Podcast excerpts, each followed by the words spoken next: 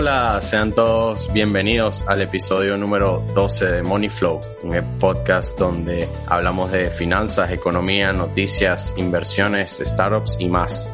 Como siempre, acompañado del queridísimo Luis Madrid. Y el carismático Daniel Castro, ¿cómo andas? Excelente, Luis. Emocionado otra vez, una vez más, con un tema súper interesante y de deporte que tú sabes que nos encanta. Y bueno, como siempre, con Henry en los controles, la producción y la música. Y bueno, hoy, como estaba hablando, hablaremos de deportes, específicamente de karate. Para eso. Hoy me, hoy, me, levanté emocionado, Daniel. Hoy me levanté emocionado porque de verdad que eh, el invitado hoy es un, es un orgullo para todos nosotros. Y bueno, yo como deportista también eh, siempre, siempre había soñado hablar con alguien de, de este perfil. Así que creo que el tema hoy va a estar muy, muy interesante. Sí, orgulloso, orgulloso de tener atletas como la persona que tenemos hoy y que sea venezolano y con todo, con todo y eso que es un tema, este, que no, que puede que no tenga que ver mucho con negocios, lo vamos a llegar ahí, vamos a hablar de todo eso, vamos a hablar este, todo lo que tiene que ver con karate y las llegadas, sus llegadas a las Olimpiadas, sus llegadas a los Panamericanos, que bueno, ha sido ganador de oro, plata y bronce en los Panamericanos y campeón de los Juegos Panamericanos del 2019 en Lima, Perú, que también excelente, un orgullo para nosotros. Y bueno, también eh, fue representante de Venezuela como karateca en los Juegos Olímpicos de Tokio 2020. Pero bueno, cuéntame tú, ¿cómo estás Luis? ¿Cómo, cómo te ha ido esta semana? Todo bien, todo bien. ¿Cómo, cómo está, cómo está tu, tu matrimonio? Que tengo, tengo, como tres podcasts sin preguntarte. bueno, bien, bien. Sabes que, este, bueno, ya nos, nos logramos mudar y problemas técnicos con el internet todavía, pero excelente, excelente. Sí, sí. Pero hoy tenemos, hoy tenemos, hoy tenemos a Andrés Madera. Hola Andrés, ¿cómo estás? Eh, bienvenido a Moneyflow. ¿Cómo están muchachos? ¿Cómo están? Buenos días. Eh, gracias, gracias por la introducción, gracias por, por la oportunidad de, de dar a conocer parte de, mi historia y parte del deporte venezolano. No, gracias a ti por estar aquí, de verdad que queremos conocer todo de ti. Esa introducción nada más fue una uñita de lo que eres tú, entonces nos gustaría hablar contigo más allá de, más allá de todo eso, ¿no? Y bueno, porque nos muestres tus medallas y todo. Está guardada en, en Salió caminando ahí en los Olímpicos, así que ya con eso creo te que... Cuento, si te cuento que las medallas no las tengo aquí. Ahorita estoy eh, en este momento estoy en Dallas haciendo una, un plan de entrenamiento para, para los próximos campeonatos y, y bueno, eh, es como que si alguien me pregunta, ¿tú eres karateca? Solamente tengo el karate aquí, que karate es kimono, eh, porque no tengo una medalla, no tengo más nada para mostrar, o sea, no tengo ni un diploma aquí en este lugar, solo tengo el uniforme y los guantes, no tengo más nada. Bueno, ahora, ahora el mundo ha cambiado, Andrés. Ahora, ahora me imagino de que ya, ya como que el mundo no, es tan tangible, así que ya es intangible, ya te buscan o algo y ya, ah, ya saben que, que, que es Andrés Madera. ya, te, ya te googlean, ya no te tienen que ver las medallas, ya te googlean y ven las medallas ahí en Wikipedia y tú dices, wow, es increíble, tiene, tiene más medallas que el Barcelona. Así es. Eh, bueno, Andrés, venimos a hablar de hoy de un tema, aquí establecimos a hablar de negocios, de, de temas sobre todo de startups, de ideas de negocio, todo lo que tenga que ver con, con el mercado en sí. Y creo que, y, lo estábamos hablando, Daniel y yo, la gente nos pedía que trajéramos a alguien que hablara de deportes o sobre un deporte. Y siempre pensamos, y siempre pensamos en fútbol. No sé por qué, o en un beisbolista, o, o en este tipo de, de deportes que, que, la gente ve o que la gente tiende a, a, tener más conexión, sobre todo en nuestros países. Pero nosotros decidimos traer a alguien de un, de otro perfil, porque creemos de que necesitamos que estas cosas tengan un poco más de divulgación, que estos deportes que también se hablen, porque también son deportes. Y además de que últimamente, no sé si se han dado cuenta ustedes dos, me imagino que Andrés más, pero Daniel, eh, no sé si te das cuenta de que últimamente las personas que nos están escuchando, como que el deporte olímpico ha tenido mucho más impacto en nuestra cultura a, pesar de, a pesar de que, bueno, no, no, ninguno está en las óptimas condiciones, ahorita hablaremos de eso, pero ha tenido mucho más impacto en los últimos años, inclusive ya tenemos, creo que fue la mejor participación de los Juegos Olímpicos 2020 de Venezuela y creo que fue la mejor participación de los Juegos Paralímpicos, que tampoco se habla mucho y esperemos que se hablen, sería bueno que también se hablen, pero eh, también eh, fueron las dos mejores participaciones de la historia de, de nuestro país y curiosamente en el peor momento económico de nuestro país, algo que no se entiende.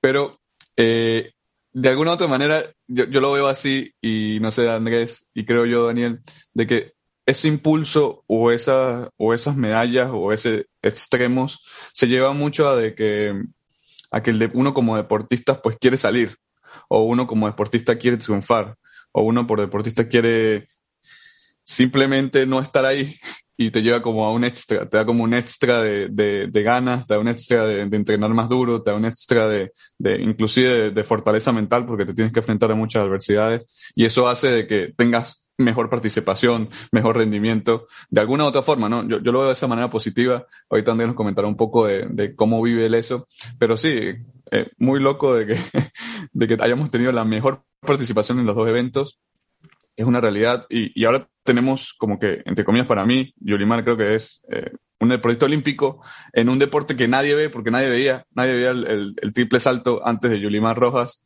Eh, eso es mentira de que, ah, no, no, no, muy poca gente veía eso. Inclusive una, una anécdota curiosa aquí, y disculpen de que, de que hable de esto.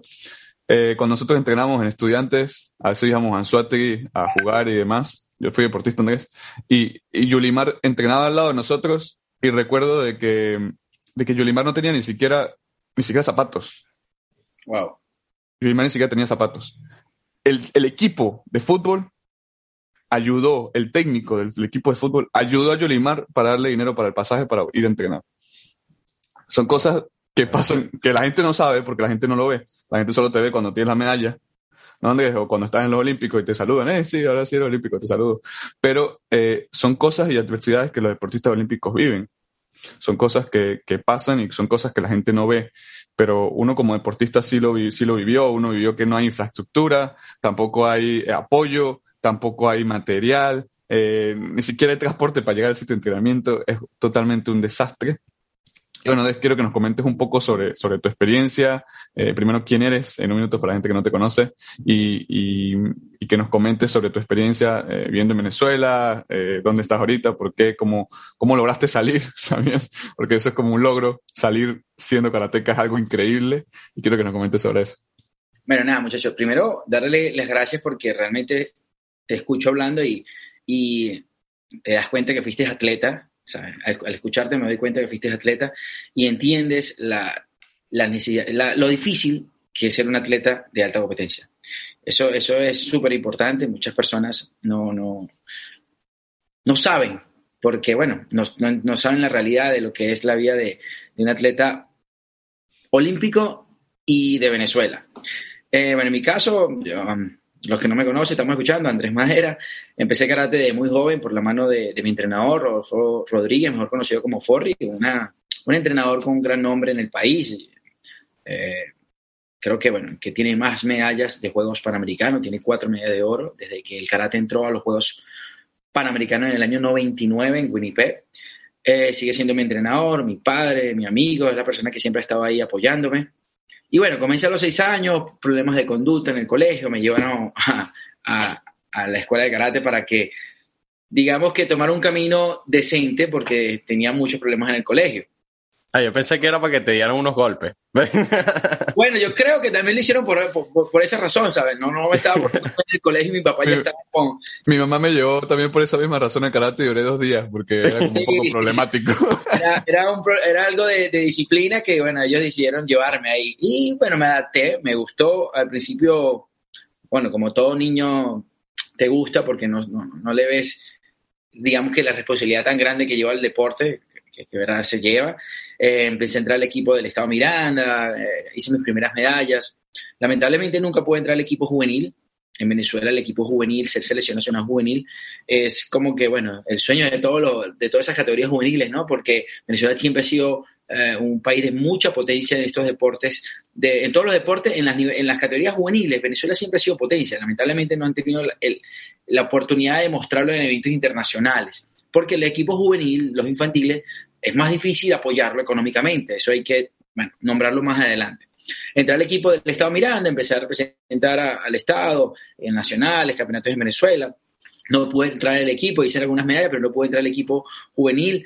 Pasas por esos momentos de, no saber si dedicarte a otra cosa, retirarte, las malas eh, las malas amistades, como decía mi papá. Pero bueno, ahí gracias a Dios tuve un entrenador que siempre me empujó, una, una, buena familia que siempre estuvo ahí pendiente. Y en el año 2011 logró entrar al equipo nacional adulto. Eh, y bueno, empiezo a hacer mi carrera deportiva con el equipo, mi, mi, carrera internacional, con el equipo de Venezuela, logrando medallas importantes. Eh, tú estabas hablando de algo muy importante ahorita, de, de querer más, de, de no ser solamente un simple, perdón, no ser solamente campeón panamericano. Yo siempre quise buscar un poco más desde chico porque, bueno, pasé 12 años, 15 años intentando entrar al equipo, no lo logré, pero ya había hecho todo el trayecto, ya había pasado tantos años trabajando por un sueño, no me iba a rendir, no me iba a quedar hasta la mitad. Entonces, bueno, fui a los primeros campeonatos aquí en el continente, en el continente hacen para todos los deportes hacen campeonatos centroamericanos, campeonatos suramericanos, el campeonato panamericano, algunas copas de algunos países que tienen sus propios nombres. Y empecé a participar en esos eventos, pero bueno, me sentía ah, feliz, feliz de, lograr las medallas.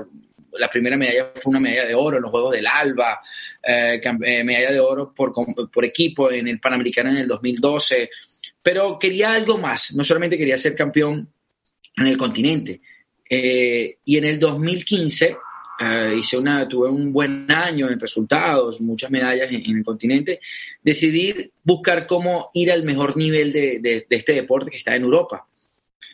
Eh, económicamente para mí era imposible porque, bueno, lamentablemente mi familia es una familia humilde, mi papá es un señor comerciante, mi mamá es una profesora y, y, y bueno, la vida de un venezolano que sabes que es complicado, ¿no? decidí, bueno, eh, estuve en un campeonato, en el campeonato del mundo, ese año ya estaba en mi cabeza que quería más y gané una medalla de bronce, eso me abrió las puertas, en el campeonato del mundo ah, gané una medalla de bronce, eh, eso abrió las puertas, digamos que en otros doyos en el continente, en Estados Unidos, en, Argentina, eh, y empecé a hablar, a tocar las puertas, de ver la posibilidad de, de, compartir, ¿ok? De ir a entrenar a doyos, económicamente no tenía nada, no sabía cómo lo iba a hacer, lo publiqué por Facebook. Recuerdo, muy claro que en el 2016 publiqué en el Facebook. Eh, quiero ir a estudiar inglés, algo así. Escribí en, las redes sociales y me contestó un doyo aquí en la ciudad de Dallas y que, ven, vente campeón, vamos a hacer un intercambio, tú ayudas aquí el doyo y, y te quedas a mi casa, sin yo conocer al Señor, sin nada. Y esa fue la manera de que yo pude salir de Venezuela, no salir, perdón, porque suena un poco fuerte, decidí continuar con mi carrera eh, a, un mayor nivel, ¿no? No solamente a, trabajar por el campeonato panamericano, no, yo no quería eso, quería más. Y me fui a entrenar aquí a, esta ciudad. Eh, eh, bueno, con visa de turista no podía hacer mucho, venir, entrenar, devolverme a Venezuela, pero empecé a dar seminarios a nivel del continente americano, dar seminarios que con eso pude costearme algunos gastos, ¿ok? empecé a conocer personas a quien yo le pedí apoyo para para viajar. Y así fue como en el 2017 pude entrar y ser el número uno del ranking, del ranking mundial. Empecé a competir en todos los eventos de Europa, todos los eventos del continente, todos los eventos de la Liga Mundial. Nosotros tenemos una liga que se llama la K1, que bueno, son alrededor de 10, 12 eventos al año en diferentes partes del mundo, los cinco continentes, bastante complicado viajar, pero hice lo posible, lo imposible de, poder llegar y pude hacer todos los eventos en el 2017, gané varios eventos, me mantuve en el ranking, me mantuve, gané esa liga, ese año la gané, gané la Liga Mundial, primera vez que un venezolano en la parte de combate la ganaba, la ganaba y pude cerrar el ciclo del año 2017 siendo el número uno de ese ranking, de mi categoría. En ese momento mi categoría es 67 kilogramos. Y ahí empecé a querer más, ¿sabes? a enfocarme en que eh, si tú quieres, bueno, si quieres ser campeón, si quieres estar con los mejores, si quieres ser el mejor, tienes que estar con los mejores. Y para eso tienes que hacer mucho sacrificio. El sacrificio fue, bueno, olvidarme de mi familia por un tiempo, estar solo, eh, trabajar, tocar puertas por todos lados, como le pasa a casi todos los venezolanos que quieren llegar, a todos los atletas de, de alto nivel. Ahorita hablando en la parte deportiva. Eh, y eso no lo digo yo, eso lo dicen todos los atletas. Yulimar Roja, cuando tú acabas de decir, en el año no recuerdo qué fecha eh, acabas de mencionar que viste a Yulimar corriendo en Puerto La Cruz. Eh, Yulimar, ahí no era nadie. Ahorita es no solamente la mejor atleta de Venezuela, estamos hablando entre las mejores atletas del mundo en esta actualidad. ¿ok? No estamos hablando solamente de, Venezuela o del continente, estamos hablando del mundo, por lo que viene haciendo y por los récords y por la proyección que le queda. So, Yolimar acaba de ser campeón olímpico y campeona mundial, pero ahora, ahora es que le queda una carrera para seguir rompiendo récords. Entonces, lo que ella dice es, para estar con los mejores, para ser el mejor, tú tienes que estar con los mejores. Y eso fue lo que me tocó hacer. Venirme, trabajar, y es lo que vengo haciendo. Vengo haciendo en los últimos años, eh, cada año, bueno, la situación es más complicada porque, bueno, vas, a las puertas se cierran, pero se cierran porque, bueno, son etapas que pasan, ¿no? no tú no, puedes contar con un apoyo de una persona y que te, dice, mira, eh, estoy buscando el apoyo para comprar un ticket, ¿me puedes apoyar? Sí, yo te doy 100 dólares, tocas aquí, te doy 100 dólares, y empiezas a tocar todas las puertas, pero en un momento te van a decir, hey, esta oportunidad no puedo, esta oportunidad no puedo. Y es lo que viene pasando, ¿no? Ya uno empieza es como que, bueno, yo quiero continuar, eh, quiero seguir buscando subir mi nivel, pero ya no tengo esa, esa opción de ir a esos campeonatos o de ir a esos entrenamientos. Y es lo que viene pasando con mi carrera. Empecé, como te dije, en América, tratando de ser el mejor de América. Después, bueno, fui a Europa, fui a, Asia y ahí estuve. Así estuve hasta, bueno, que pude conseguir esa clasificación. El karate entró a los Juegos Olímpicos en el 2016. No, no quise quedarme como, como, bueno, una experiencia que pueda vivir en el camino, ¿no? Que pueda intentar. No, decidí hacerlo. Pasé por el quirófano, eh, había una opción después de quirófano de poder clasificar y las busqué, la, conseguí, lo logré.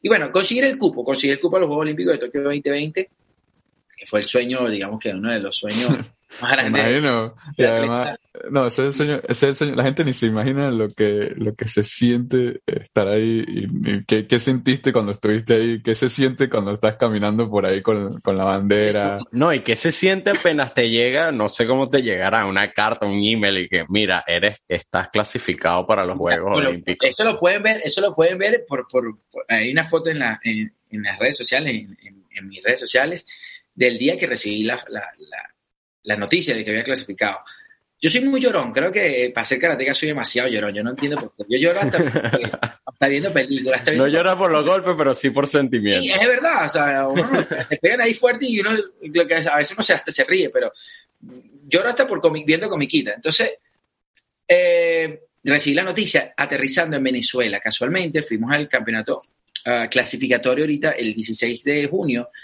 el clasificatorio para los Juegos Olímpicos en Francia. Fuimos, el equipo de karate, a, intentar buscar cupo. Lamentablemente ahí no lo, no lo pude conseguir.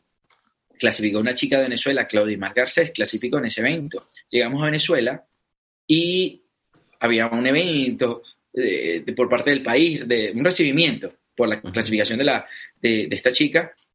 Y bueno, a todas estas yo estaba muy atento a mi teléfono porque todavía quedaba una opción que era el cupo continental. Era un cupo para los atletas que habían ganado la medalla de oro de los Juegos Panamericanos de Lima 2019. Y yo tenía esta opción, bueno, y ahí en el campeonato, eh, después de salir con la derrota, muchos compañeros de otros países estaban hablando, mira, Madera, tienes la opción, estás dentro del cupo, no, no la tienes. Era algo que era una sumatoria de puntos que en mi cabeza en ese momento no la tenía, pero estaba la opción. Y bueno, la estuve esperando desde que salí de Francia a llegar a Venezuela, un vuelo de 28 horas, porque bueno, la escala, a lo largo, y no, llegaba el correo, no llegaba el correo. Fue algo que decía, Dios mío, no llega el correo. O sea, por lo menos que, que, llegue y no clasifiqué, clasifiqué, pero por lo menos que llegue, no llegaba, llegaba la información.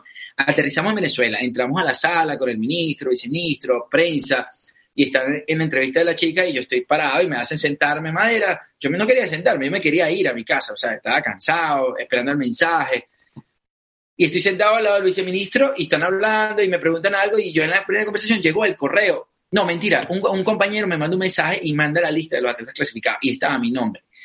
Pero no quería decir nada porque era la reunión de la chica. Y me paro y me voy para la pared. Pero mi cara de nervios era tan blanca que yo soy una persona morena y el doctor se tuvo que acercar y decirme, Andrés, ¿estás bien? Y le digo, sí, doctor, estoy bien, pero me llegó un mensaje y quiero confirmar. Y pasé como ocho minutos intentando llamar a todo el mundo afuera de Venezuela para confirmar. Cuando lo pude confirmar, bueno, eso fue, llora, gracias a Dios, no solamente lloré yo, porque lloró todos mis compañeros, eh, en mi doctor, porque el doctor estuvo conmigo cuando me operó la rodilla, cuando pasé por todo ese proceso complicado. Y bueno, yo quise llorar, llorar, este, llorar porque valió la pena, ¿no? Valió la pena haber estado alejado de la familia, valió la pena eh, de, de no comprarte algo que querías, de de repente, esto sonará fuerte, pero de repente ir a un viaje y, comer dos veces al día nada más, pues no podías comer tres porque tenías que ahorrar dinero. Y no lo veo que, ay, que pobre, pobre madera, no, es la realidad que a veces nos toca vivir y, y nos hemos acostumbrado. Eh, eh, que valió la pena de, ir a un viaje y dormir cinco en una cama. Sí, también me he tocado con mis compañeros de alquilar una sola habitación y como, y como no se puede, como no se puede este, chequear cinco personas para una habitación, lo que hacemos es chequear dos y los otros tres están escondidos en el lobby para subir por el ascensor por las escaleras para que no te vean. O sea, eso son cosas que, que, le pasa a los atletas venezolanos. Y vale la pena, bueno, estar alejado de la familia, vale la pena, la pena estar solo tanto tiempo, porque, bueno, me ha tocado estar solo por el mundo. Y eso, ¿sabes? Saber que, que tus papás iban a estar orgullosos de que el entrenador eh, iba a estar feliz de que él intentó y me empujó tanto por lograr esa meta y lo pude conseguir. De, eso, de sentir que los venezolanos estaban contentos por, por, mi, por mi clasificación, de todas esas personas que en Venezuela siempre han estado ahí pendientes. Eh, valió la pena, ¿sabes? Valió la pena todo ese sacrificio de 10 años, 11 años en el equipo. Todo lo que lo malo que pasé, todo lo, lo difícil que pasé, valió la pena. Solo por esa clasificación valió la pena. No, y además, Y además, disculpe, y además estuviste en la mejor en la mejor participación de historia olímpica de la historia de Venezuela, ¿no? No, no, estuviste, no estuviste en cualquiera. El primer plus de que el karate era la primera vez que iba a estar en unos Juegos Olímpicos. Y por ahora la última, porque lamentablemente estamos fuera de París 2024. Y aparte, ver a tantos atletas venezolanos que nos conocemos por, bueno, por eventos del ciclo olímpico, pero que haya sido su mejor participación, no solo por las medallas, porque estamos hablando de cuatro medallas, estamos hablando del, de a Yulimar, de Daniel, de eh, los chicos de PESA. Sí, claro, perfecto, pero también los diplomas. Y no solamente los diplomas, también la participación de los demás, que no lograron medalla, pero se pararon muy bien. Los chicos que de tiempo, de marca, la natación, todo, ¿sabes? Hicieron una buena presentación. No solamente que muchas veces, y ha pasado que van atletas a un evento y bueno, se participa y gracias, bye, bye. No, esta vez hubo un nombre muy importante en cada evento, en cada deporte, ¿sabes? Un venezolano con el tricolor se paraba y se hizo sonar, se hizo ver a través de la televisión, a través de las redes sociales, su nombre, ¿sabes? Llegó a cualquier esquina y eso creo que fue un plus extra, como tú estás hablando,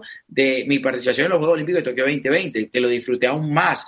De verdad que estar con este equipo, son, fueron 43 atletas que clasificaron y estar con ellos ahí haciendo eso hasta el final, bueno, creo que algo que, que, valió, que vale más que solamente la participación, ¿no? Creo que, me va, que lo disfruté más que nunca, haber compartido con Yulimar, con Daniel Ter, con ver el último catán de mi compañero Antonio Díaz, todo valió la pena. Todos estos 11 años de sacrificio valió la pena. Yo creo, yo creo que todo eso, me parece increíble que esté hablando de esto, porque bueno, eso eso es motivación para otros, ¿no? Eso siempre es importante hablarlo porque mucha gente se rinde. Yo creo que todo ese, ese sacrificio y trabajo duro que todos ustedes hacen como atletas es una inspiración para los demás y creo que me encanta que lo, o sea, para mí me encanta que lo estés hablando en este momento porque aquel que te escuche puede decir, sabes, voy a seguir echándole bolas, voy a seguir dándole duro, a seguir sacrificándome, haciendo cosas que no quiero, como tú mencionas, y bueno, llegar a, a ese punto donde tú puedes decir, valió la pena, que tú lo estás diciendo y me parece que es una satisfacción increíble, pues obviamente. Y que tú dices que, que bueno, que la gente está escuchando y que, que sí, que, que no nos rendimos, pero ya va, no solamente no rendirse, no crean que los atletas les pasa por la cabeza muchas veces rendirse. O sea, en mi caso me pasó por la cabeza por lo menos tres veces al año. ¿Entiendes? Así no cuatro veces al año. Porque eso lo vimos todo. Mira, ¿quién quiere estar solo por ocho meses? ¿Quién quiere entrenar en su deporte y que el cuerpo te duele todos los días? ¿Quién quiere entrenar con una, tanto estrés en la cabeza de pensar cómo, se, cómo llego a ese lugar, cómo pago, cómo ayudo a mi, a mi papá que está enfermo en este momento y no tiene un trabajo, cómo ayudo a mi hermano, a mi hermana, a mi tía, a mi abuela? O sea, todo eso te da también el, el pensamiento negativo de ya quiero, pero en mi caso quiero guindar los guantes. Mucha gente dice, qué bueno, qué fuerte este chico. Sí, sí, pero también he pasado mis malos momentos, no lo crean. Claro, no en el tras, de la cortina, no en Claro, todos los atletas, ojo, no conocemos y ustedes están dando este, este, este espacio para escuchar esos malos momentos que viven los atletas, pero no conocemos la historia de Yulimar.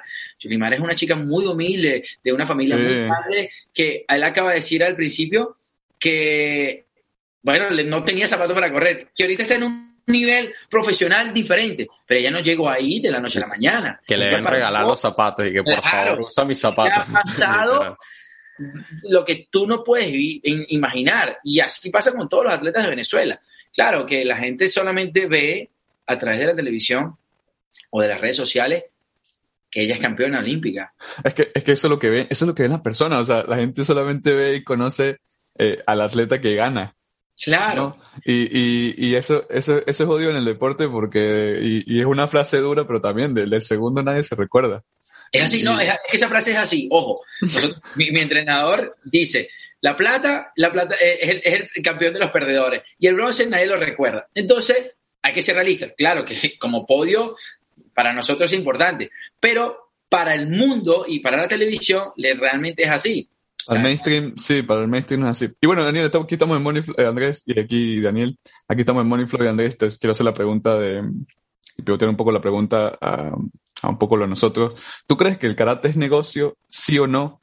Y te quiero preguntar, porque hay muchos deportes que quizás en nuestro, o en el occidente, no son tan vistos, pero en otros lugares del mundo sí son muy vistos y quizás tú has vivido esa experiencia worldwide o de toda esa experiencia que has vivido alrededor de distintos continentes. Eh, en algún país específico es, es, buen negocio, hay bastante, no sé, hinchada, por así decirlo. Porque yo he visto, por ejemplo, no sé si en estos deportes olímpicos fue que pusieron el badminton. No sé si te han escuchado la historia del badminton. No, no sé la historia, pero sí, está, sí estuvo, claro. Sí estuvo el badminton y es la primera historia que también estuvo el badminton. Y tú sabes, Daniel, que eso aquí en Occidente nosotros no lo escuchamos. Incluso uno va para la playa y juegas con eso, pues. Uno o estás en un sitio y juegas con eso. Pero en Asia eso es una locura por el badminton. Es una O sea, los estadios se llenan, 25 mil personas con el badminton. Es una totalmente locura con eso. Y yo quería hacer esta pregunta Andrés porque quizá yo solamente he visto Tokio, eh, Tokio este, yo solamente he visto karate en Venezuela. Y, ¿sabes? En Venezuela no va mucha gente. No va nadie. Para ser sincero, no, no, va nadie. Pero no sé si en otros lugares del mundo es, es importante porque quizás uno no, no, lo ve o no lo vive. Esta estadística que te voy a contar no, no son uh, 100% publicadas a través de las redes sociales, pero uno como deportista, como atleta de karate, lo sabe. El karate es uno de los deportes más practicados del mundo. ¿Por qué te lo digo? Así que no es profesional y la gente no se da cuenta de eso. En cada esquina de algún país, de alguna ciudad, hay una escuela de karate. Dojo, ¿no? Se llama. Hay un dojo. Sí. No solamente de karate, recordemos que las artes marciales abarca muchas, uh, digamos, estilos, ¿ok? Muchos mm. nombres. Jiu-jitsu. Eh, eh, todo tipo de artes marciales. Pero en mm. cada esquina hay una escuela de artes marciales. O sea, por ejemplo, en Estados Unidos. En Venezuela, igual. Nada más te voy a poner un ejemplo. Brasil. Brasil tiene un millón de atletas practicando karate. La estadística da 100% porque lo, la, una de las marcas que me ayuda pues, con, con, la ropa de karate tiene ese conteo. Un millón de atletas haciendo karate en Brasil. Eh, Brasil pensaba que jugaban puro voleibol. O fútbol. eh, y ahí vamos. y fútbol. Ahí vamos. Él dice que si es un negocio, ¿sabes? Para la parte de publicidad, de redes sociales y de la televisión, no, no es algo que, que tú veas y que la gente quiere invertir. Para un sensei que, bueno, que, que sea muy buen profesor, y que sepa, bueno, este, trabajar y mover este negocio, le puede ir muy bien, ¿ok? Le puede ir muy bien. No todos son profesores. Un campeón mundial no, puedes, no es el mejor entrenador, ¿ok? No vayas a pensar que el campeón olímpico de karate en kata o en combate puede tener, puede ser el mejor entrenador. No, no, no, no. Hay personas que nacen, y eso es creo que en todos los deportes, que nacen con esa, digamos, con ese don de enseñar, ¿ok? que tu nombre como campeón te va a ayudar, sí, eso también es válido, eso te va a ayudar a, crecer más rápido, a subir, pero si no tienes una, uh, una, buena, una buena base de enseñanza, va a ser muy difícil que puedas mantener ese dojo en pie. Pero sí, para vivir, no para, para, para ser hombre de, de negocio, es complicado, es realmente complicado. ¿okay? Aquí en Estados Unidos eh, hay dojos, sí, hay muchos dojos, que vea un sensei que tenga una buena entrada de dinero, y que sea un comerciante con el deporte. Uno, sí que puedes conocer una ciudad, uh, he escuchado de alguien en una ciudad de Chicago que tiene alrededor de 50 doyos. Wow. Claro. O sea, eh, es, un mon es un monopolio.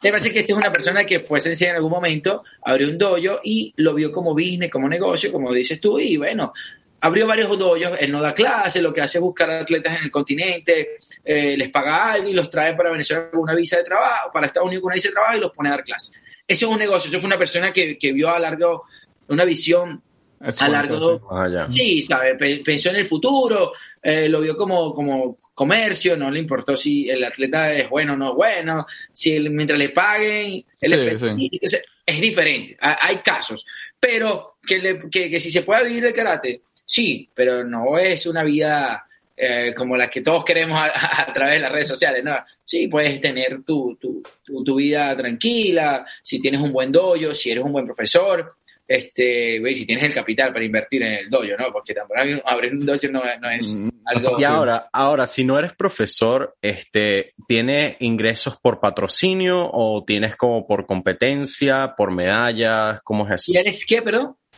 Eh, o sea, si no eres profesor, si no eres entrenador, perdón, mejor dicho, este, ¿cómo, ¿Cómo sobreviven los atletas karatecas por, en, más específicamente? ¿Ganan ¿Por medallas? ¿Por patrocinio? ¿Cómo, ¿Cuál es la fuente de ingreso que ustedes más pidiendo, pidiendo por GoFundMe? Este, GoFundMe, sí. Entonces, que yo este digo que las amistades valen mucho. Aquí donde vamos, ¿no? Lamentablemente el karate, lo que va a decir, no es un deporte que vende a través de las redes sociales. No va a llegar una empresa, o no ha llegado, pero yo tengo la esperanza de que en algún momento llegue, que quiera invertir en el deporte. ¿Por qué? Porque no vendemos como el fútbol, como el béisbol, como el básquet. No vendemos, uh, sí, no vendemos como nosotros queremos, pues a través de las redes sociales o a través de la, de la televisión. Y la entrada de dinero que puede tener un atleta es lo que trabaja ¿ok? Te voy a poner un ejemplo. Una marca que me patrocina a mí, uh, que me dé dinero. Tengo la ropa de, uniforme, todo esto, que gracias a Dios siempre ha estado conmigo, pero ya no da dinero. Y la otra marca que me puede ayudar, 50 eh, dólares mensual. Es un monto que, que nos pueden ofrecer un atleta. Y otro atleta de alta competencia, son muy pocos a nivel mundial que tengan un contrato con alguna marca que los pueda apoyar económicamente bien creo que no hay, ¿sabes? Es muy difícil. Porque, como te dije, no, no quieren invertir porque no vendemos. Pero hay un error. Si la gente supiera la estadística de los resultados que tiene este deporte en, comparado, en comparación con los demás deportes, las cosas serían diferentes. ¿Ok? Cuando vamos, hablamos de Venezuela, estoy hablando de Venezuela, no del karate mundial. En Venezuela el, el, karate es el segundo deporte con más medallas en ciclo olímpico desde que entramos en el año 99 con más medallas en ciclo olímpico. Quiere decir eso que cada vez que el karate clasifica para los Juegos, es el país que más medallas ha hecho en los Juegos Panamericanos desde el 99. Y eso es un número bastante alto, ¿sabes? Es algo que tú, como venezolano, pudieses aportar a, las personas allá. Pero bueno, no, no hemos llegado a ese punto. ¿Qué, ¿Cuál es la entrada de dinero de un atleta, como me acabas de preguntar? Trabajar. Como te estoy diciendo, a mí me toca eh, dar clase, seminario, eh, para poder vivir, porque una, sabemos que la entrada de dinero de una beca en Venezuela es en dólares, en bolívares, y si llevamos eso a dólares, la, un, dólar, dólar. La beca más alta de alrededor de dólares mensuales. Pero entonces gana, en competencias eh, ganan ganan cuando clasifican o nada más cuando la, liga, medalla. La liga, mundial, que es la única que paga, el premio mayor es la medalla de oro, son 500 dólares. 500 dólares. 500 dólares. Sí. ¿Por, ser campeón mundial? Ser campeón, no, por ser campeón de la liga. por la medalla del mundial no te dan nada. Por la medalla de juegos, pues, campeonatos panamericanos, suramericanos, centroamericanos, juegos, eh, campeonatos del mundo, eh, campeonatos europeos. Esos campeonatos no te da, no te da dinero. Eh, como tal, no te pagan. Te pagan la liga, una liga que tenemos, que la liga paga 500 dólares la medalla de oro. Si ganas, que no te cubren ni la cuarta parte de, del viaje, pero bueno. No, increíble. Claro, también, también porque recuerda que este deporte, no, la Federación Mundial no recibe, no tenemos un sponsor grande en este momento. Y no sí, aunque, aunque es increíble porque yo imagino que lo transmiten por televisión y todo. O sea, imagino que de alguna manera deben tener algún tipo de streaming. O sea, utilizan tu imagen de algún modo, ¿cierto? Claro, claro, sí, sí, sí pasa, sí pasa, es verdad, sí pasa porque la Liga Mundial lo pasa a través de YouTube, en algún momento estuve en algunos canales en, en Estados Unidos, en Europa, sí pasaban las finales, solamente las finales, pero hemos hablado como, como siempre como la comisión de atletas de que ese pago no resulta ni siquiera la mitad del ticket de avión, por lo menos para los atletas del continente asiático ir a Europa, porque todos los eventos de paso son en Europa y en Asia, o sea, nosotros somos los que salimos perdiendo. Te tiene que ir lejísimo. claro. Dinero por, por todo. Y de paso el cuerpo hecho de, bueno, hasta el muerto porque te lanzas 12, 15, 20 horas de viaje, compite y te regresas al día siguiente, pasas una semana entrenando y después tienes que volver a viajar. Claro, Y ellos no pasan ese trajín, nosotros lo pasamos. Claro, claro. los atletas de Venezuela tienen que trabajar el doble por todo. Mira, Andrés, y, y tú, ustedes recién ayuda, o sea, ¿cómo, o sea, Venezuela te ayuda, el gobierno venezolano te ayuda, o, o te ayuda la empresa privada de Venezuela? Eh, es un tema, es un tema, es un empresa privada no, es un tema que tenemos. Sí, no han apostado a, a, este deporte como tal, en mi persona he tocado muchas puertas y siempre eh, bueno, no quiero la esperanza de, que salga una empresa privada y quiera apoyarme. Eh, por el Ministerio de Deporte y por el Comité Olímpico Venezolano hemos recibido apoyo económico, eh, pero lamentablemente no es suficiente. No puedo decir un monto, porque bueno, también ellos se molestan. Tenían que ser realista con la vida. Nosotros tenemos 20 eventos al año. Ah, vamos a hablar de 15 y el país nos apoya con 5 eventos. Entonces, ¿cómo cubro los otros 10? Eso es, eso es lo complicado, ¿no? Eso no lo sabe la gente. Y no solamente pasa en el karate, pasa en todos los deportes. Que algún atleta de alta competencia recibirá, en vez de cinco, recibirá siete eventos al año. Ok, son siete eventos al año. Pero no recibimos lo necesario. Mira, en eso ni siquiera como atleta tenemos un seguro médico. Solamente por ahí te puedes dar cuenta de lo difícil que estamos viviendo esta realidad de atleta olímpica. Nosotros no recibimos no tenemos un seguro médico. Yo viví la situación más complicada de mi vida, fue tener una lesión en un país extranjero sin poder hablar bien el inglés, sin poder hablar, y en ese país donde estaba no hablaban bien inglés tampoco. Me imaginar lo difícil que estaba, como yo pagaba. Yo lo que hacía era llorar, con una, con una lesión de ligamento y menisco, ah. eh, bien lejos sin poder cubrir el gasto de la clínica. Entonces, eso es algo tan simple que no, no, se puede cubrir, no, no, no, no, no nos ayudan a cubrir ese gasto. Entonces, por eso la situación de los atletas en Venezuela, en no conseguir los recursos y en decir bye bye y decir que se le acaba la carrera. Así André, ¿cuál es, ¿cuál es la diferencia que tú consideras que hay con respecto a eso, obviamente, con otros países? O sea, tú sientes que en otros países sí le ponen, sobre todo en karate, no hablo de otros deportes, sino en karate específicamente. Sí, en tu mundo tú ves que otros países, los gobiernos apoyan más o menos o tienen la misma situación que tú. O sea, tú te ves... Claro, algunos países de la economía baja tienen los problemas igual que nosotros, puede ser que hasta menos, pero países del continente en karate que, que sean potencias como Brasil, Estados Unidos, que ahorita Estados Unidos es potencia, en potencia, en un momento no lo fue, hace dos, tres años atrás no lo fue, pero desde que el deporte entró a la Olimpiada han recibido mucho apoyo por su país, por el Comité Olímpico de Estados Unidos. Brasil, Brasil tiene un equipo nosotros viajamos ocho personas al, Panamericano de Karate y por nuestras cuentas y robándonos tú. Y te voy a contar un poco del viaje que tenemos ahorita al Panamericano, cómo van a viajar los que están en Venezuela. Eh, eh, estos países han recibido mucho apoyo de que entró al equipo. Tienen muy buenas becas. Te puedo hablar de un compañero, bueno, un amigo que fue a, Venezuela a ayudarme a entrenar ahora, un campeón mundial de Brasil. Las becas que tiene, tiene dos becas. Una beca por el Estado, eh, el país, el, equipo de, Brasil, y tiene una beca por su ciudad, por, por el municipio, digamos. Por el municipio, O el Estado, vamos a decir el, Estado. Eh, se llama. El total da 4.600 dólares en beca. Wow. Mensuales. Sí, yo le digo, ¿de verdad, Douglas? ¿Tienes todo eso? Sí, eso es lo que recibo yo desde que tres, tiene tres años recibiendo eso mensual. Y no clasificó a los Juegos Olímpicos. ¿Ves lo difícil que son las cosas? No clasificó a los Juegos Olímpicos.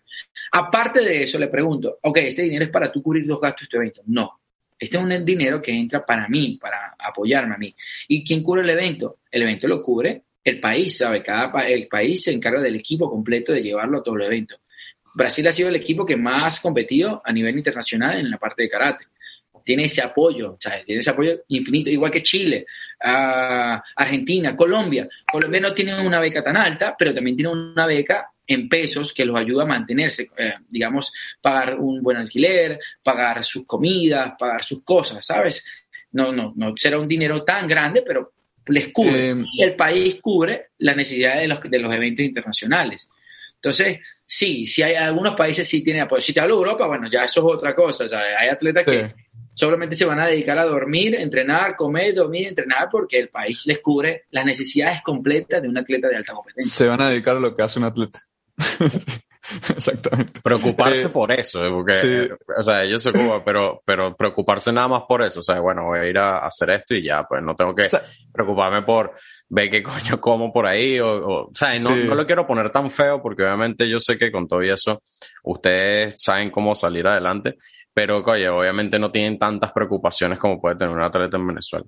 Claro, es así. Eh, es así. Eh, Andrés, este es un tema y unas últimas preguntas también que te quiero hacer. Y, y me he dado cuenta también de esto. Y ahorita que estás tocando el tema Brasil, el tema artes marciales Brasil, he visto mucho de que mucha gente que hace artes marciales en Brasil o estos atletas olímpicos se pasan, sobre todo los de combate, y sobre todo esto se pasan como a lo que es UFC, a lo que son las estas artes marciales de Mixtas. UFS, de que son como de combate, de que la gente dice matan dentro de una jaula, que es bastante eh, medieval, pero, pero sí, sí, sí se puede decir. Bastante gladiador, bastante Pero ese sí vende, ese es el problema, ese sí vende, ¿me entiendes? Sí, sí. Acabas de decir la realidad de la Y- vida deportiva. Y es que eso, por eso le digo yo a Andrés, porque, o sea, Andrés combate de la misma manera, ¿sabes? Eh, aunque, aunque uno no lo ve, porque eso nunca, uno nunca lo ve. No sé si tú has visto un combate de karate, le pregunto a la gente, y te apuesto, de 100 personas que le preguntes, quizás una persona haya visto un combate de karate, y eso fue porque tuvo que buscar un primo eh, en una vaina, pues, una cosa así. no muy poca gente lo ha visto. Pero tú ves cuántas personas han visto UFS, y, y son, UFC. y UFC, perdón, y son muchísimos, ¿no? Son muchísimos. Y, y, y todos vienen de ahí, o sea, todo, tú ves todos los, los récords, no, este fue medalla de karate en Panamericano, este fue medalla de, de no sé qué en Jiu-Jitsu, este fue, no sé, en otras artes marciales. Sí, Mira, y se eso- van al UFS y explotan, o sea, una cantidad que por una pelea te dan un millón de dólares. Es que ese es el problema. Yo pienso que en el UFC ahorita, o no solo, recordemos que existen muchas ligas eh, que se pelea arte marciales mixtas, pero la UFC es como que la más grande donde Sí. todos quieren llegar. Pero existen muchas, ¿sabes? como Bellator, eh, Bellator, ajá. MMA, o sea, son, hay muchas, realmente hay muchas. Incluso en el karate se está creando una que se llama Karate Comba. Pero ¿por qué los peleadores van para allá? Como, tú, como lo acaba de decir Daniel, creo que es, sí, Sí. me dice, dice, es lo que más ven en televisión. ¿ok? Y los atletas en algún momento de su vida pasaron 20, 30 años practicando este deporte, eh, es lo que saben hacer, se les acaba la carrera competitiva y les toca, hay una oportunidad, una opción de entrar, de por qué no pegar un buen contrato. Y es lo que se hace, entrar a las artes marciales. Eso, eso lo pienso yo que es el 80%, el 70% de los atletas que se dedican a esto. El otro 30, el otro 20 es porque, bueno, son de estas personas que les falta un tornillo y quieren echar. Eso pasa, ojo No, no, no, es que le encanta eso, que le No, gusta, la- ¿verdad? No le gusta el dinero, no lo hace por el dinero, le gusta, lo hace porque por la adrenalina, por La la, adrenalina, correcto, es, sí, es es. demasiado, es demasiado eh, medieval, de verdad. Yo siento, yo veo, tú ves Gladiador y tú luego ves eso y es lo mismo. es lo mismo, O sea, claro. Eh, Es lo mismo, solo que en diferentes épocas. Y, y creo que la gente inclusive ha dejado de ver el boxeo porque se aseguraron mucho de, de no hacerle daño al deportista. ¿Sabes? Como que el boxeo pasó a ser muy técnico.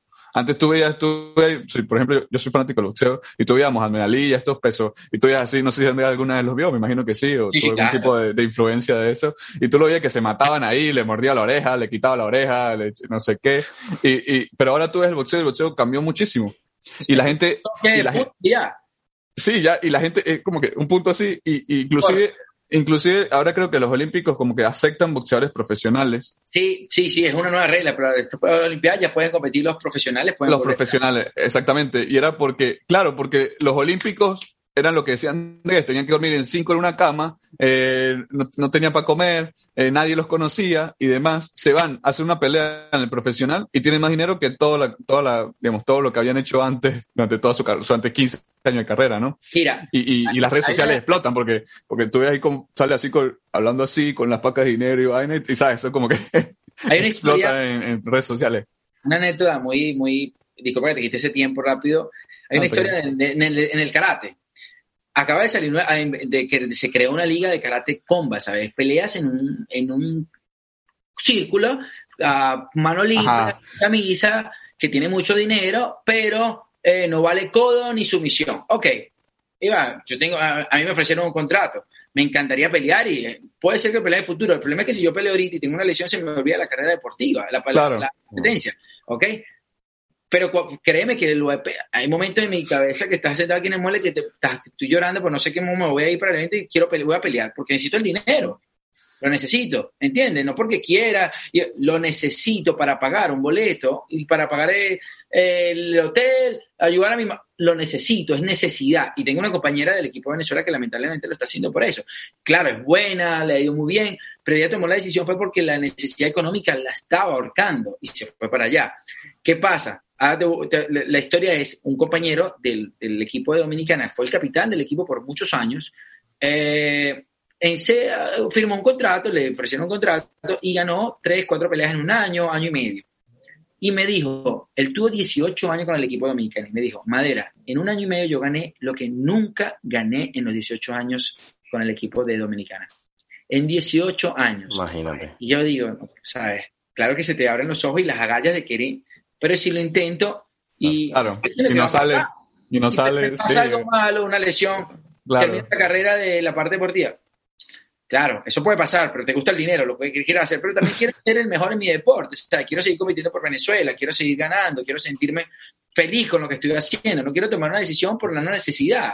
No, no es justo para uno como atleta, ¿sabes? Decir, bueno, voy a... Seguir tu pasión, o sea, perseguir tu pasión o perseguir el dinero. Es una diatría que, bueno, muchísima gente tiene y hasta en trabajos normales, que tú dices como que, bueno, no quería hacer esto, pero bueno, termina en esto porque necesito el dinero, necesito empezar de una manera, eh, etcétera.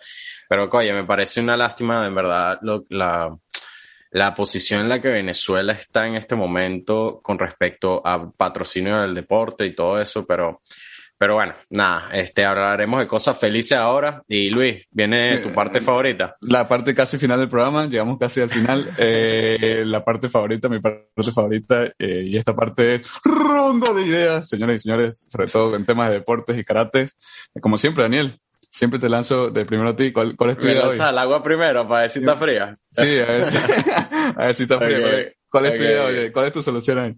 Vamos a ver, yo hablando de todo esto, en verdad lo que estuve pensando era algo como una sociedad donde, donde la empresa privada en Venezuela, específicamente en Venezuela, algo como para ayudar a los atletas, este, se cuenta, o sea, es una sociedad donde empresas privadas sin tener que saber quién es la persona, o sea, no tienes que saber todas las medallas que, por ejemplo, en este momento tiene Andrés ni nada, pero saber que si esa persona va a competir, competir en el exterior y todo eso, aporten un dinero no es como que ir puerta en puerta, ¿me entiendes? No, es un sistema donde las empresas aporten un dinero, un capital, y ahí se va distribuyendo a las personas para que, o sea, deportes como este, como el karate, no como el fútbol, el fútbol obviamente sí, un fondo donde se le aporte a estos deportes que obviamente son importantes y bueno, eso, esa es la idea que tengo. Tú quieres crear un fondo de impacto, se llama eso, o sea, como que generas un, un, porcentaje, un, porcentaje, un porcentaje, ajá, dímelo, Andrés. Eh, eh, esa idea eh,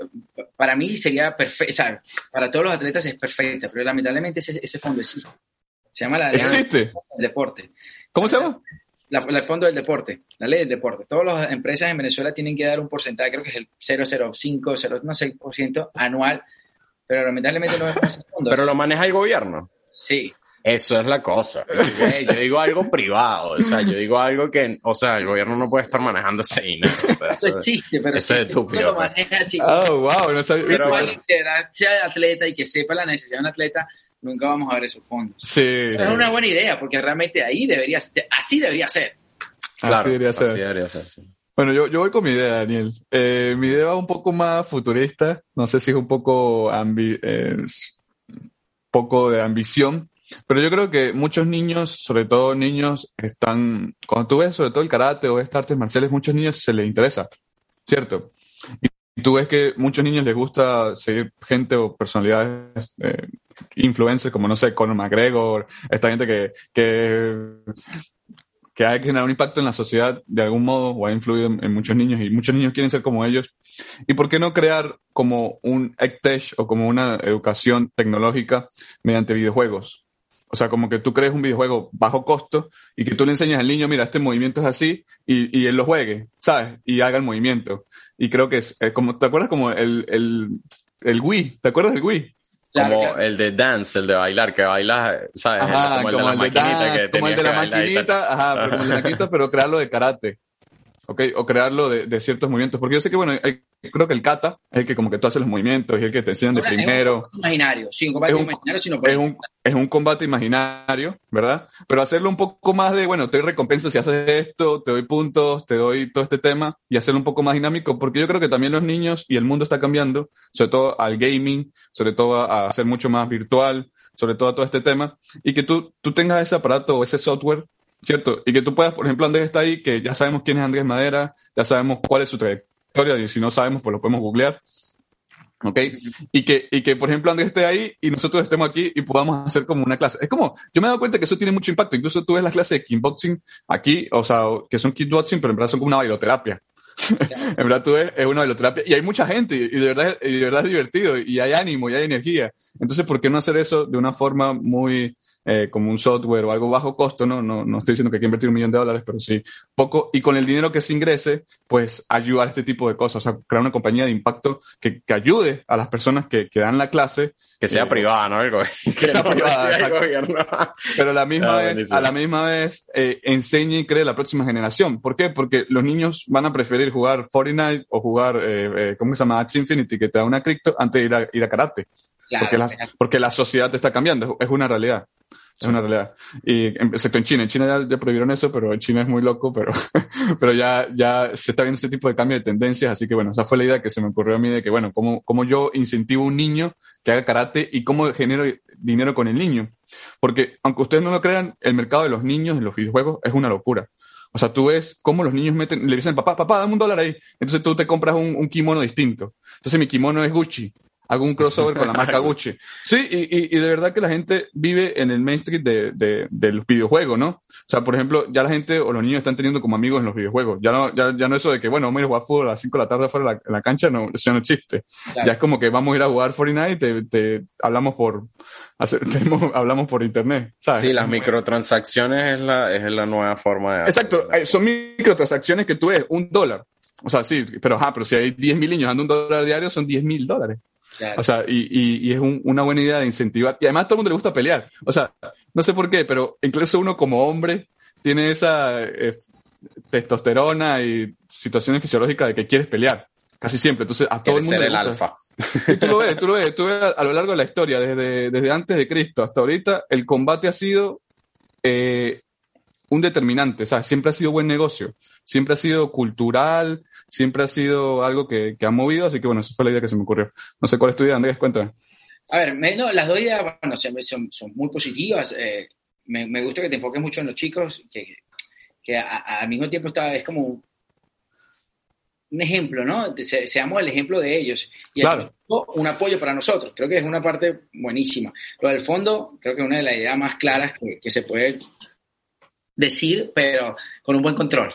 Creo que es perfecto también. Exacto. Sí, yo creo que apoyo esas dos ideas. Este, una idea en este momento así clara que tengo, apoyaría ah, igual, ser una imagen para estas empresas privadas que apuestan a Venezuela, porque sé que muchas apuestan a Venezuela, y que no sea solo de momento. Muchas personas, en este momento, muchas empresas están contentas con el resultado de, de Yulimar, de Daniel, y están muy atentas a su imagen en este momento en Venezuela y quieren apoyar, quieren, quieren hacer esto, vamos a hacer un, una- un seminario en el barrio, en Petare. Sí, pero ¿por qué solamente hacer eso una vez en el año? ¿Por qué hacerlo solamente en este momento de nombre? ¿Por qué no hacerlo siempre? Creo que, que el deporte puede cambiar la cultura en Venezuela. O sea, pudiésemos cambiar mucho, mucho, mucho la cultura en el país. O sea, mantener este, este, esto que se está haciendo ahorita en Venezuela con Daniel Der. Eh, ahorita viene, acaba de llegar Yolimar y me imagino que va, va a estar también ocupada haciendo eventos para, para chicos, para, para reuniones, seminarios. ¿Por qué solamente hacerlo cuando ella gana? ¿Por qué no mantener eso a cada rato? O sea, tu imagen la vendes porque eres la persona que apoya a ese atleta a que, a que realice eso, ¿ok? Y no solamente lo haces cuando ganó los juegos, sino que lo mantienes haciendo Constantemente. seis veces al año, ¿ok? Que no solamente nos quedemos en, en- en el, en el nombre de la televisión, porque sale en la televisión y... No, no, no, no. Vamos a mantenerlo un poco más.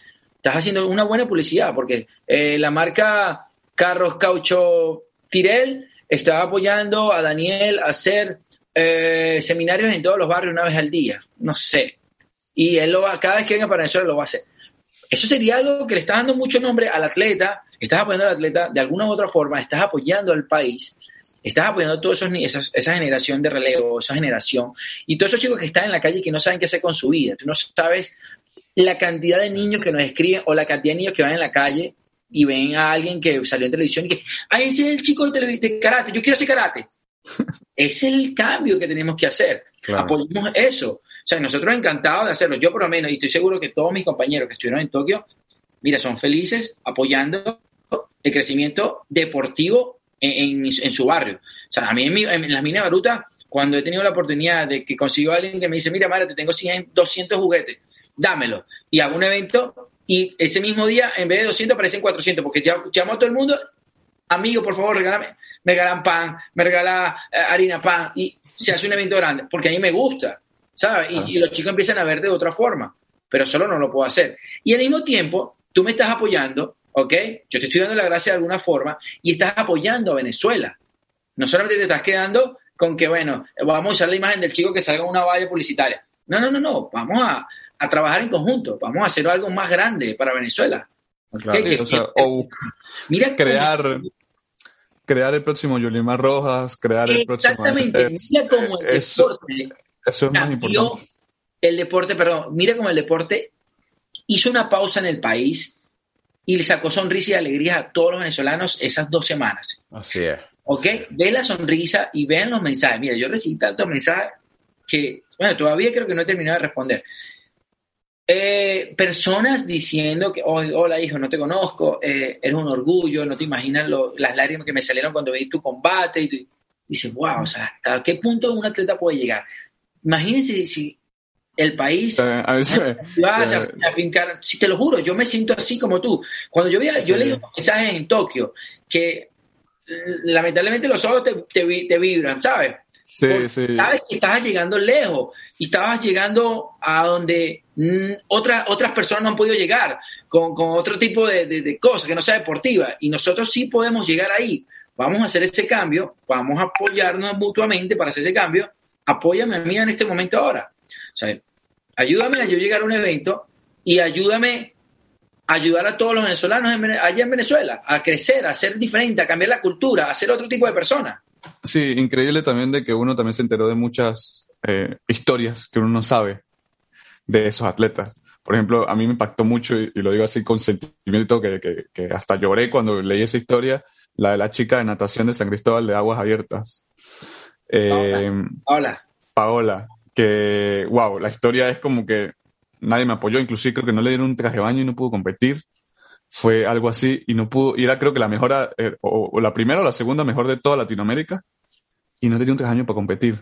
O sea, y de verdad que inclusive lo logró, o sea, logró estar ahí. Y o sea, logró, clasificó. Y está entre las mejores de 20 del mundo. O sea, no es que, no es que, y natación, que sabemos que natación es, y en agua abierta es más complicado aún. Que son deportes de marca, que son bien complicados también. Son muy complicados, porque importa la edad, importa el descanso, importa la nutrición, importa dónde entrenas, cómo entrenas, quién te entrena, todo eso es, es bastante influyente en ese deporte. Y, y, siendo mujer, porque también, aunque no creamos culturalmente, siendo mujer es, difícil. Es más difícil, es un poquito más difícil. Claro que sí, claro que sí, es más difícil. Hay que, hay que aceptarlo es mucho más difícil recibir un apoyo siendo mujer, que, que es una realidad que vivimos en nuestro deporte. Y, creo que fue eso también nos dio como una apertura de las historias. También está la de Bala, que, que, vendía, creo que vendía, creo que te en supermercado. La que, no sé, es una historia así, toda que tú dices. de Bala. Sí, que es increíble la historia de, de, ella también. Y tú te empiezas a escuchar esa historia y tú dices, wow, entonces yo tengo todo aquí en Estados Unidos. Y, y, y ¿qué hago? ¿Qué hago para cambiar el mundo? ¿Qué hago para inspirar a alguien? ¿Sabes? O sea, tú te haces esas preguntas de, de, de, wow, qué increíble que estas personas pueden llegar a ser los mejores del mundo, porque en las Olimpiadas están los mejores del mundo. Eso, eso es una realidad. Así que de último en las Olimpiadas, estás entre los mejores del mundo. Y acaba de decir, es un ejemplo. Entonces apoyemos a que ese ejemplo sea ejemplo para todos. No solo sea un ejemplo de televisión, un ejemplo que escuchaste la historia porque la leíste o porque salió en el campeonato, en los Juegos, para los Juegos Olímpicos.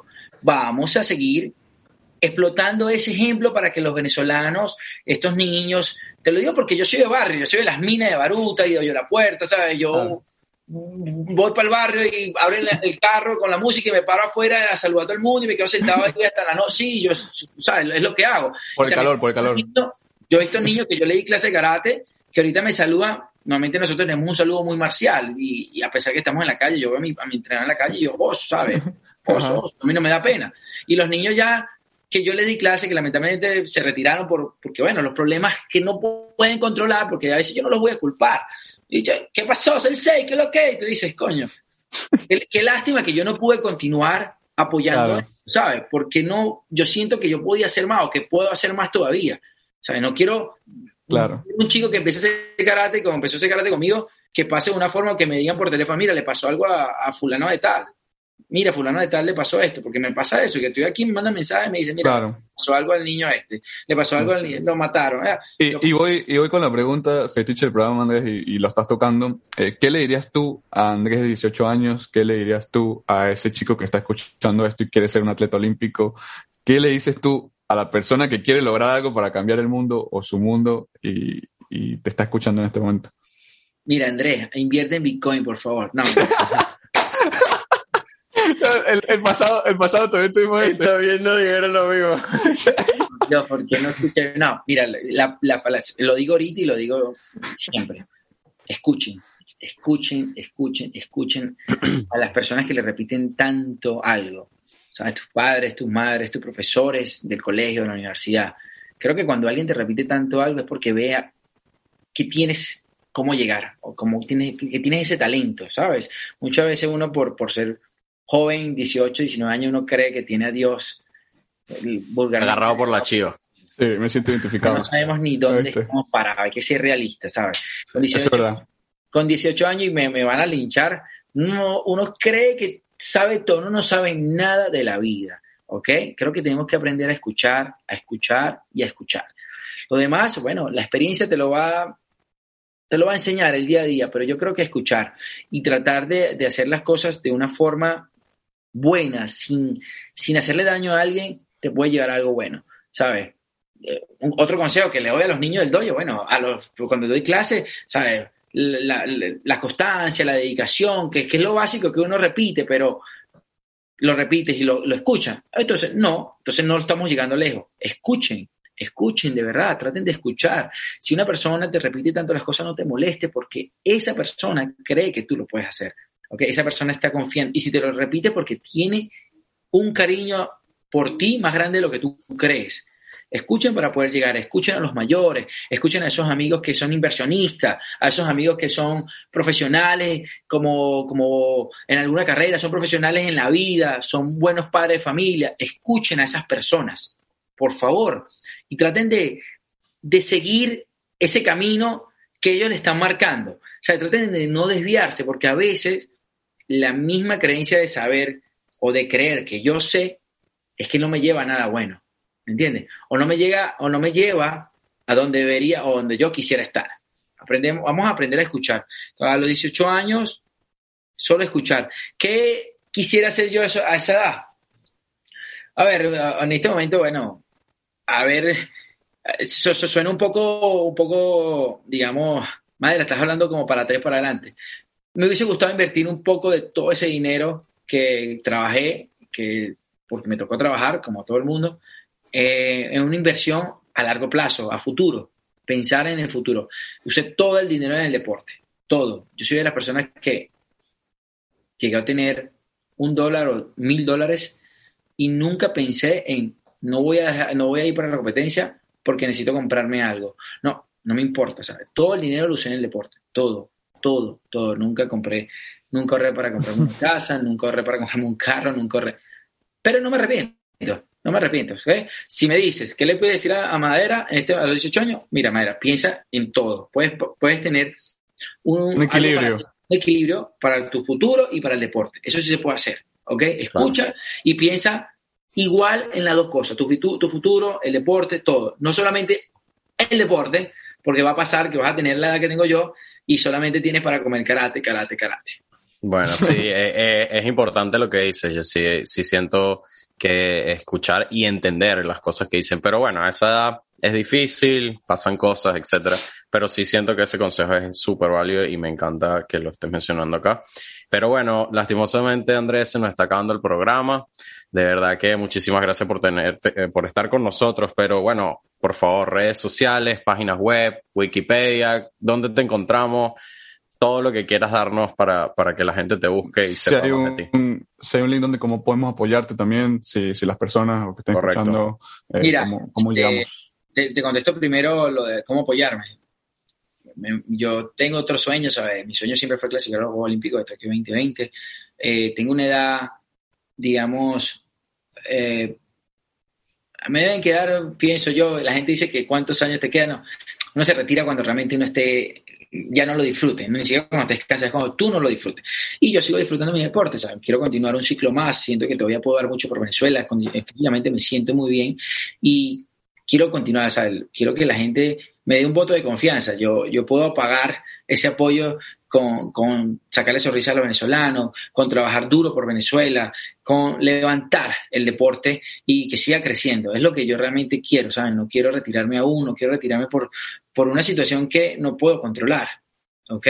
Yo quiero retirarme cuando yo me sienta completo, cuando yo sienta que, que lo pude hacer y me siento en un buen momento, que si tú me dices a mi madre, pero que no, yo me siento muy bien, yo siento que puedo hacer más de lo que he hecho en los años anteriores. Solo necesito que las personas eh, o que esa, esa gente que, que- tiene la oportunidad de apoyarnos confíe un poco más en mí y confíe un poquito más en este deporte, que este deporte creo que nunca ha dejado de, de darle tantas sorpresas y tantas sonrisas a Venezuela. ¿Ok? Como las redes sociales, todo por Andrés Madera, siempre en Instagram, Facebook, Twitter, todo eh, me puedes encontrar como Andrés Madera, siempre estoy publicando parte de mi entrenamiento, próximos campeonatos. Eh, parte El nombre original, pues, porque no le Sí, tuviste no, que no, poner 09 ni No, no, no, 02 ni nada. Madera para todo. Eh, Siempre he querido marcar ese nombre en el deporte y quiero seguir trabajando para eso. Eh, Y ya lo has hecho, ya lo has hecho. sí, sí. Quiero más. Quiero- sí. Eh, en inglés sería, en inglés sería Andrew Woods, ¿viste? Ya, Andrew Woods.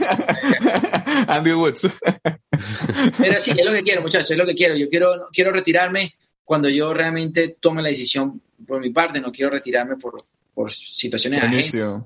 Quiero continuar trabajando por Venezuela y, y quiero que la gente me dé un apoyo, me dé un voto de confianza.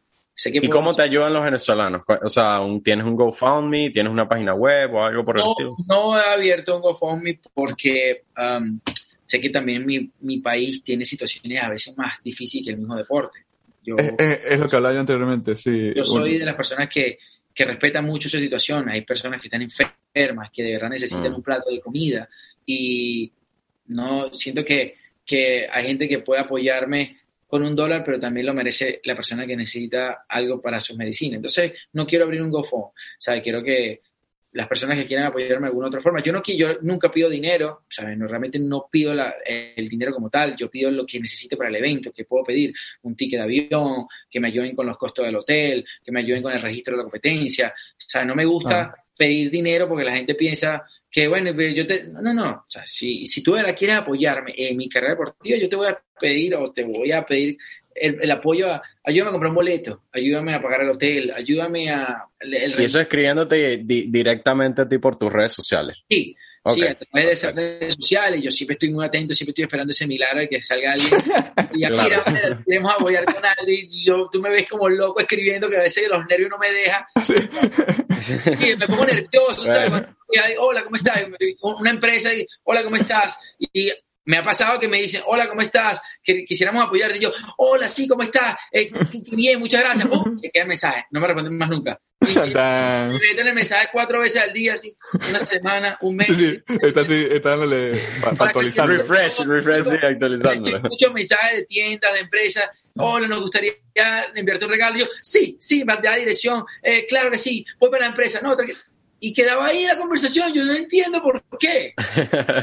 tienes que hacerte el duro, tienes que hacerte el duro y que. Yo creo que tengo que y aguantar, no estar pegado, que ver el mensaje, sino aguantarme un día y después responder. Fue- Sí, te, te tiene que hacer súper importante. Pero bueno, lastimosamente, como estamos hablando, eh, se está terminando el programa. De verdad, otra vez muchísimas gracias, Andrés, por estar con nosotros. Luis, ¿algunas últimas palabras? No, bueno, que pueden escucharnos en Spotify, Apple Podcast, Evox, Google Podcast, también creo que también muestran en YouTube. Eh, pueden seguirnos aquí abajo del, de todo el, link o del podcast donde estén escuchando. Tienen toda la descripción donde pueden conseguir las redes sociales de Andrés y pueden conseguir nuestras redes sociales. También cualquier persona que quiera ayudar a Andrés, que también eh, por medio de nosotros también puede hacerlo, eh, no hay ningún problema. o pueden ir directamente donde Andrés, que también es, es algo genial. Y bueno, nada, creo que estos son los temas que tenemos que seguir hablando, Daniel. Me gusta. Sí, me, me, gusta bastante hablar de estas cosas y sobre todo con personas que en realidad le están echando un camión eh, para, para su... Un camión de bola, un camión de bola. Un camión de bola para su... Así, tranquilo. Sí, bueno, a todos los que nos están oyendo, muchísimas gracias por estar acá en el episodio número 12. Fue un placer tenerlo, fue un placer tener a Andrés Madera. Ya saben, lo pueden conseguir en todas las redes sociales como Andrés Madera y nosotros como Space Raya Abajo Capital Group. Y bueno, nada, eh, como siempre, emocionados por el próximo episodio. Money Flowers. Chao. Gracias muchachos.